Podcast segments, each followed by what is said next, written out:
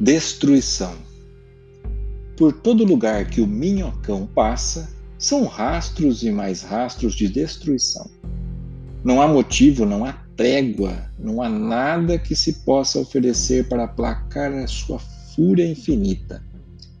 Bem ao contrário do seu companheiro de moradia, o negro d'água, que aceita presentes para permitir uma, uma navegação ou pescaria tranquila, o minhocão não se deixa parar por nada, virando embarcações e provocando grandes redemoinhos. Ambos têm como principal lugar de atuação as águas do rio São Francisco.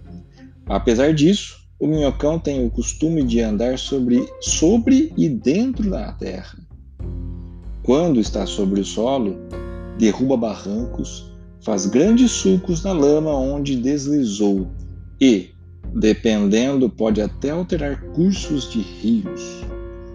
Quando está dentro da terra, faz túneis e buracos, alguns de tão grandes são quase cavernas. Provoca tremores. Dentro da terra é o seu lugar favorito para hibernar. Se incomoda com o barulho das festas das populações que moram às margens dos rios desmorona as ribanceiras próximas de onde ocorrem essas festividades, fazendo os festeiros caírem na água, correndo o risco de ser devorados pelo monstro. Também pode acontecer de se esgueirar até o local da festa, promovendo uma noite inesquecível a todos os convidados. Uma cobra gigante, mole, de cor escura, Alguns relatos dizem que tem nadadeiras, outros não. Ela não tem olhos e é dona de uma boca enorme com muitos dentes. Sibila quando não está atacando algo ou ninguém, mas quando está, faz um ruído alto, quase ensurdecedor. Além de humanos, se alimenta de peixes e outros animais como o gado que se alimenta próximo às margens, e de mulas e cavalos de viajantes que atravessam as águas.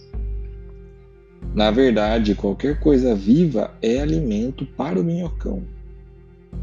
No livro Geografia dos Mitos Brasileiros, de Câmara Cascudo, é narrado um episódio durante uma viagem de canoa pelo São Francisco. Um cachorro que estava dentro da embarcação caiu no rio e afundou. Francisco Inocência de Miranda Ribeiro, então tenente-coronel do exército que estava na canoa, ordenou que o índio fosse resgatá-lo. Este prontamente mergulhou, mas emergiu rapidamente. Disse que o cachorro estava sendo devorado pelo minhocão. Não houve ninguém que fizesse o índio entrar de novo no rio.